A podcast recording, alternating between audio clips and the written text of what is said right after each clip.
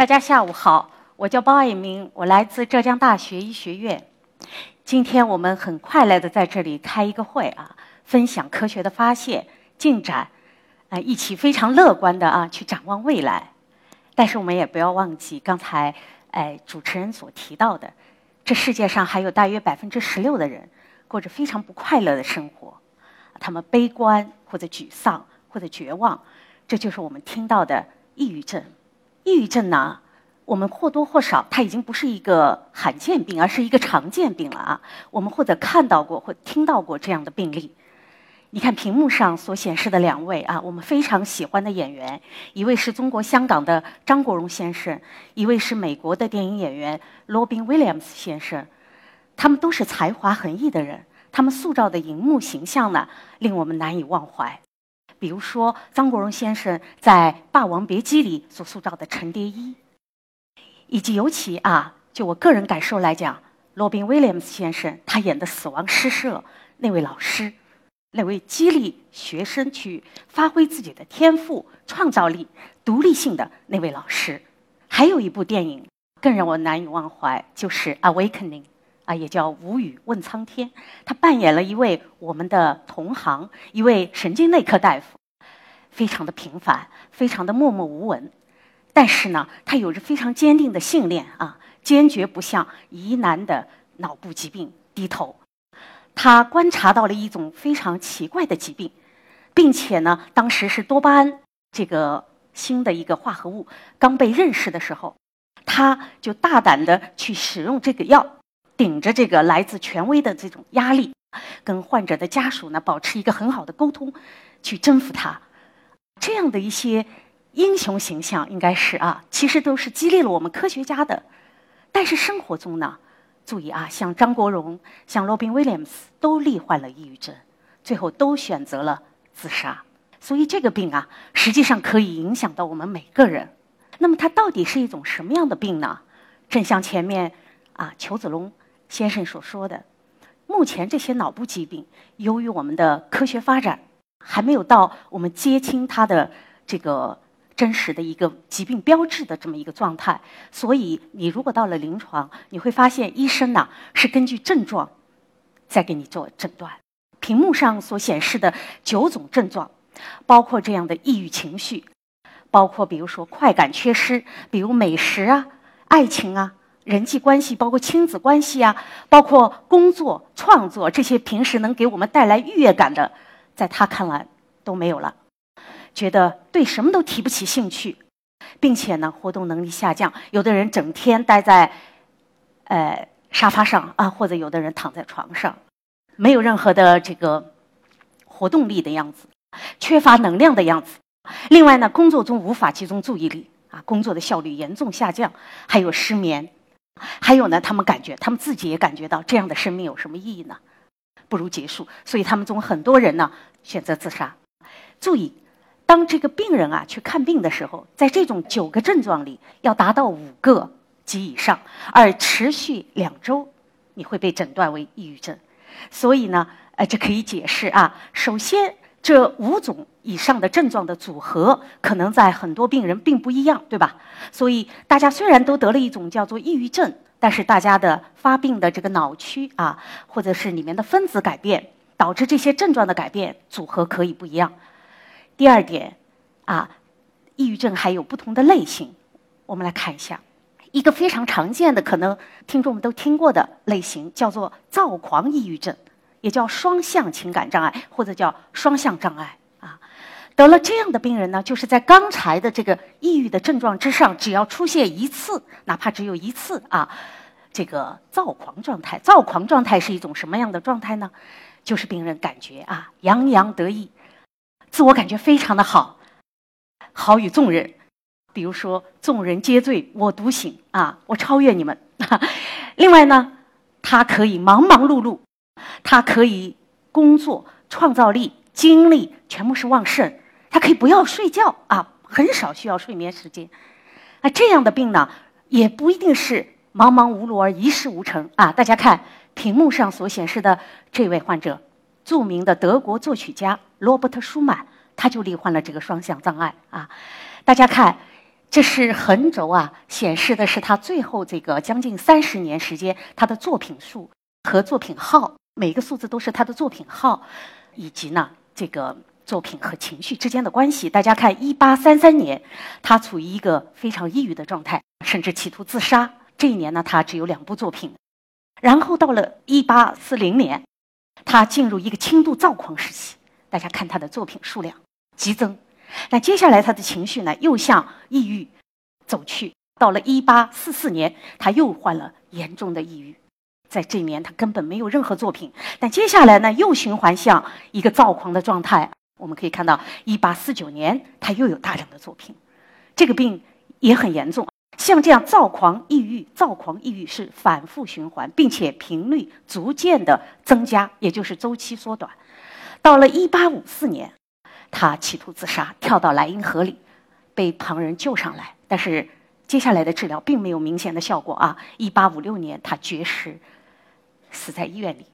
所以大家看，这样的一个疾病对病人导致了一个巨大的痛苦，对家庭、对社会，事实是这样的。其实除了刚才所说的这些，我们还听说过产后抑郁，对吧？呃，围绝经期抑郁等，冬季抑郁等等。这些都是一些什么抑郁症的亚型，其他类型或者叫，那么抑郁症呢？它的终身发病率现在已经到了百分之十到百分之十五，很高。它是所有疾病中自杀率最高的一个疾病，可以高达百分之十五。另外呢？世界卫生组织已经预测，刚才主持人也提到啊，到二零二零年，可能抑郁症要成为仅次于心血管疾病的人类的第二大疾病杀手，或者是社会的疾病负担。那我们再看一下我们中国，在中国呢，实际上也有一些统计数据啊，最近还可以在网上看到抑郁症患者八千万。如果你根据中国的人口数量去分析一下，你就会觉得这个数字似乎只是世界刚才我提到的百分之十五到百分之十六的三分之一。那么，是我们中国、我们的政府和我们的医生对抑郁症患者治疗的更好吗？辨别的更清楚吗？不是的。大家知道，抑郁症属于一种脑部疾病，或者叫精神障碍。它呢，在我们国家是被严重的污名化的。说句不好听的话啊，骂人神经病。或者精神病，这是骂人的话。但事实上呢，这个病呢不应该被这样污名化啊，不应该属于一个禁忌话题。呃，它应该是我们脑这个器官，对吧？这个和胃、和肝脏、和肾脏是一样的，对吧？发生了疾病而已啊。我们应该看像看其他病那样的，及早去重视起来，及早的去找医生去治疗。后面我还会说啊。那么去污名化也是我们今天站在这儿和大家交流的一个主要原因啊。那么因此呢，在这样的一个状态下，注意了，我们国家的年自杀率达到百呃达到三十万人，这个数字是西方发达国家的三倍。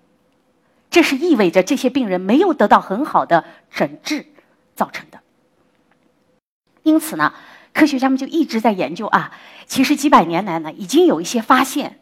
首先。抑郁症是具有遗传性的。如果在一个家族里，其他你发现啊，跟你有血缘关系的，他罹患了抑郁症，那你要注意，你可能处在抑郁症的一个风险。不是说你肯定得，但是你的风险因子增加。大家看美国的阿美什人的人群的调查啊，呃，这个白颜色这个上面显示了它的家系分析，或者叫。家谱分析啊，这上面黑颜色的标记的都是这个家族中的抑郁症患者啊。那么还有童年期或者是幼儿期他所遭受的这些经历，比如说忽略、虐待啊，包括性虐待或者是打骂啊，或者创伤，童年期的一些创伤，比如说战争啊，比如说地震啊等等啊。忽略这件事，我想再强调一下，因为呢。这个在我们国家呢，实际上是一个比较严重的问题。大家都注意到，这个农民工进城打工，把自己的子女呢，哎，丢在家乡身后。请注意，如果丢在后面的这个孩子没有得到，比如说那只有爷爷奶奶了，对吧？或者其他亲戚啊，那个很温暖的关爱，那个及时给予教育，去激发刺激他们的大脑的话，注意，等他们进入成年期，他们这批人抑郁症发病率增加。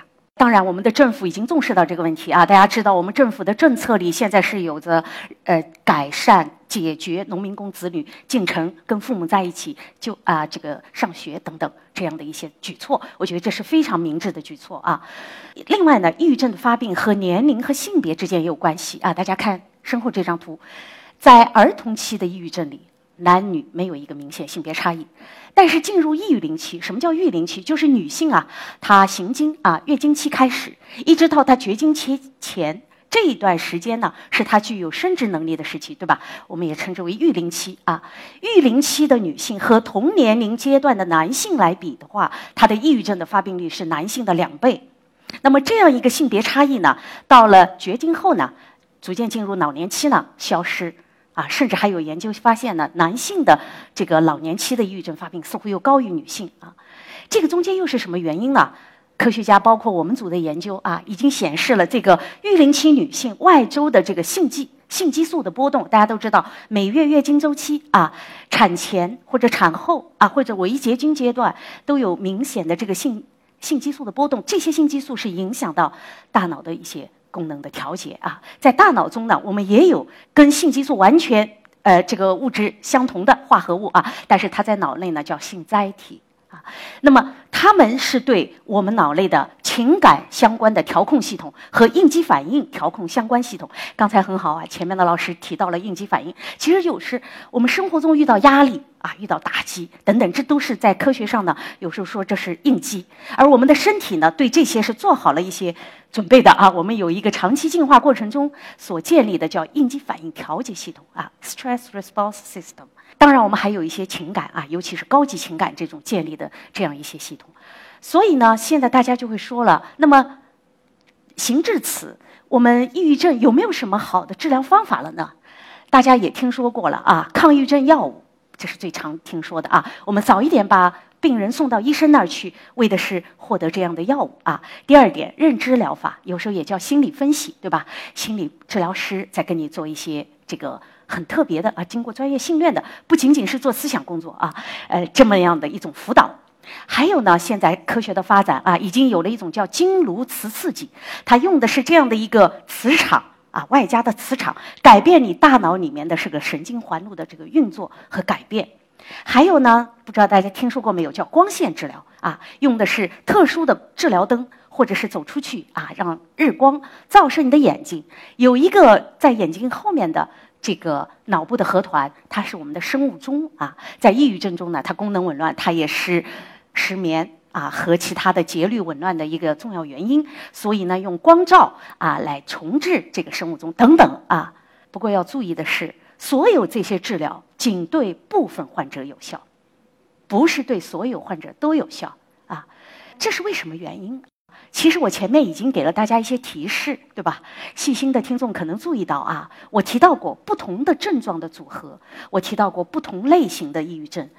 是的，我们大脑里面呢，就是以这么一个复杂的环路啊，叫神经环路在运作着。这前面呢，很多科学家都说到了，我再简单的说一下，我们大脑内有一千亿个神经元，啊，胶质细胞的数量呢，是神经元数量或相同，或者是我们的九倍，因为不同的科学家啊，还在继续研究这个数量的差异。那么然后呢，我刚才那个呃，裘先生还提到了突触这个概念。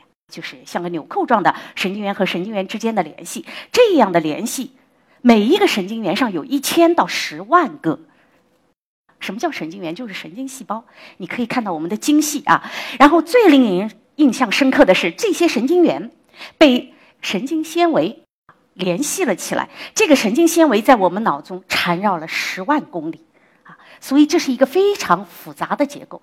这个结构。分担着我们人脑的很多的调控功能啊，这其中就有一个高级情感和我们的应激反应等等啊，还有其他也是介入到抑郁症这个发病机制来，所以我们就可以举个例子啊，因为现在科学家已经发现，在这样的环路中，不同的脑区，有时候或者你把它喊成是不同的节点，或者呢，你把不同的化合物或者分子当做节点，发生了异常，每个病人并不一样啊，我们的人脑发现就是这样。这这一些病人，对吧？呃，化合物 A，比如说或者分子 A 有了一个病变，但是它并没有 B，的病变，但另外一批，而且另外一批和这一批还有一个重合，他们发生了分子 B 的病变等等啊。再举一个例子，我在这里把中国的高铁地图放在这儿，然后呢，你就会注意到啊，我们国家的高铁已经是非常精密了啊，但是我们人脑中的这种网络要比这样的网络复杂了千万倍、上亿倍都不为过。现在我们来说一下啊，有些小站呢，火车进对吧？火车出。传递着信息，也扮演着很重要的功能。但是有些站，比如说上海站，它是一个枢纽，它是一个具有重大意义。类似的还有北京，还有杭州，还有更多的枢纽站啊。我们大家都理解这个概念。现在我们假设啊，假设上海这个站出了问题，注意它就不是它自己的问题，因为它是一个枢纽，它会使得所有跟它相关的这一批的脑区都发生问题。而此刻，若是你去修理啊、修整、完善北京站，你就理解我的意思了啊，这是无效的。倒过来也是这样啊。所以呢，我们的抗抑郁药物如果是针对上海站的，就会起效；如果我们此刻用一个针对修理北京站的来处理上海站的问题，就不会有效果。这只是一个简单的比喻，真实的情况呢还要复杂。因此，科学家该怎么研究？我们刚才已经从前面的科学家的汇报中，已经深深的理解动物对我们的贡献啊，我们也非常感谢他们。我们神经科学或者脑科学的知识发展到今天，基于科学家对这些动物啊，从这个啮齿类动物到灵长类动物的一个观察，对它们的细胞功能、分子之间作用机制的一个洞察，我们甚至可以推测出有一些疾病发生在哪儿。但是可以理解的是啊，像这些高级我们这种灵长类的这种智能、这种情感，用这个动物呢，非常难以继续研究。比如说啮齿类动物这个属，现在这是一个叫做研究情感，这是开个玩笑啊，fear，呃，害怕、快乐、极度快乐，对吧？等等，你会看到它表情是一样的啊，或者说它没有表情。还有人脑中抑郁症整个发生的这个经历，包括包括基因。包括它和年龄和性别之间的互作，包括他幼年期的这些处置啊，组合起来来看呢，很难在一个动物脑上反映出整个病程。有没有可以在人脑上看呢？对吧？大家知道啊，现在这个呃，医学家啊，神经科学家和工程学家啊，和物理学家已经发发明出了越来越精密的这个脑影像技术。我们已经可以非常清楚的看到抑郁症的人脑哪些脑区。发生了变化啊！除了在动物和这样的人脑的一些研究上得出的共同的结论，例如说额叶，尤其是前额叶啊，例如说杏仁核，例如说江核，例如说下丘脑这些啊，我们脑部的一些，呃，重要的一些结构发生了问题，但是它的局限性在于它无法看到分子层面，无法看到具体的化合物改变啊。所以呢，我觉得这是非常符合逻辑的啊！大家可以和我一起推论的，就是接下来我们该怎么办？不知道大家有没有听到过“人脑库”这个概念？人脑库呢，也叫人脑组织库，它也叫 brain bank，听上去像脑银行，因为它和库的区别就是，它不是仅仅是收集脑、展示啊，不是这个目的，而是收集好了这个每个个体啊去世后向脑库所捐献的大脑。比如说有抑郁症的大脑啊，还有呢没有得抑郁症，甚至没有得任何脑部疾病，当然可以得其他的啊，其他身体，比如说得过癌症、得过心脏病，但大脑是很好的啊，没有任何脑部疾病，用它来做对照啊，因为你需要知道抑郁症中发生了什么，你还需要知道没有抑郁症的人中肯定没有这个，对吧？这样的大脑如果捐献给死亡后啊，死亡后火化前，对不对？把大脑取出来啊，捐献给脑库的话。那么脑库呢，可以建立一个系统的储存、诊断，然后发送给科学家啊，就像我们在座今天来的很多非常优秀的神经科学家啊，去研究。所以脑库的具体工作呢，很简单，其实就分三个部分：一、宣传动员啊，因为我们得把这样的一个知识呢，这样的一个需求告诉民众，看看你们能不能理解啊，我们对于这个脑研究样本的需求，对吧？要不断的沟通，然后呢？做好一个登记，这是为了在去世之后呢，以极短的时间，不可以在去世后我们两个再来讨论这件事了，对吧？那个时候你处于极度悲伤，你可能会说不行。呃，我们必须在生前很冷静的想一下，这样的一件事有什么意义吗？有什么希望吗？啊，如果想清楚了呢，我们在生前做好登记工作啊。然后呢，在捐献过以后，脑库有工作人员做好这个分切，注意不是把整个大脑送给科学家啊。科学家会根据自己的研究目标，比如说我需要研究海马，我需要研究刚才说的前额叶，我需要研究你们说到的江河等等啊，就是只把这样的部分给他。那么还有呢，就是做好一个神经病理诊断，这一点特别重要。因为这个时候是神经病理学家或者神经病理学医生啊，他在自己的肉眼直接对这个大脑做做观察，以及呢显微镜下观察，为你做出一个最后诊断。这个诊断往往可以纠正生前的误诊，啊，生前以为你得了抑郁症，实际上最后发现哦，你其实早就开始了 AD，比如说啊老年痴呆等等，就不是抑郁症，而是 AD 啊等等。举例啊，最后是最重要的，要以非常动力化的方式啊，积极的方式向科研人员发送这样的研究标本。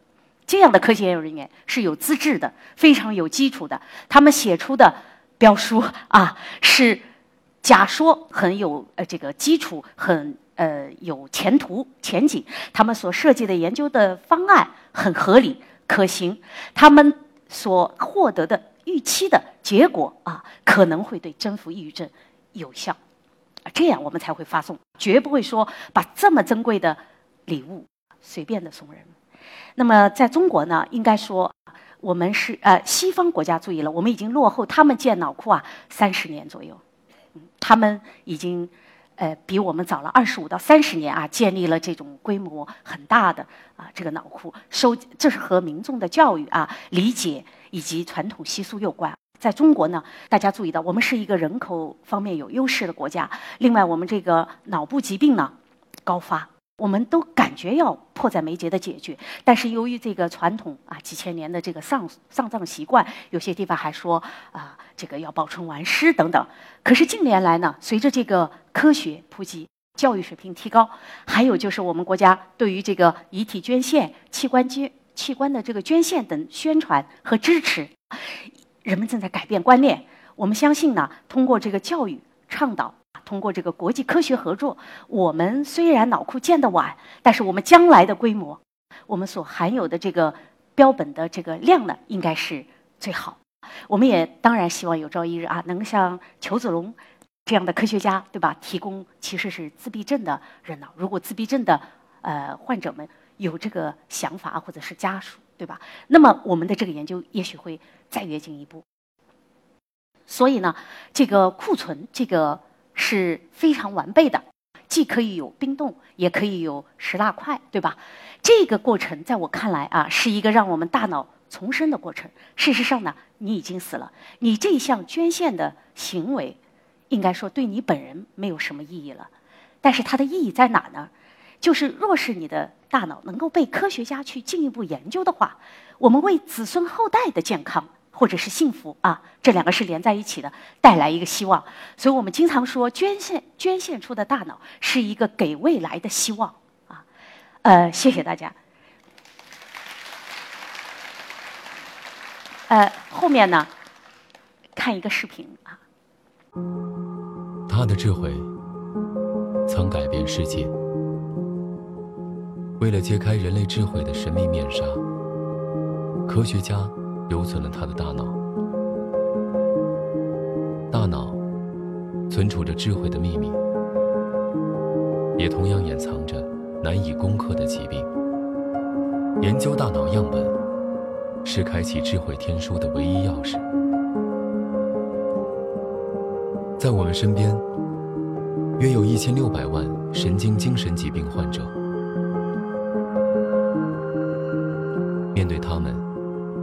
能做的不只是关爱。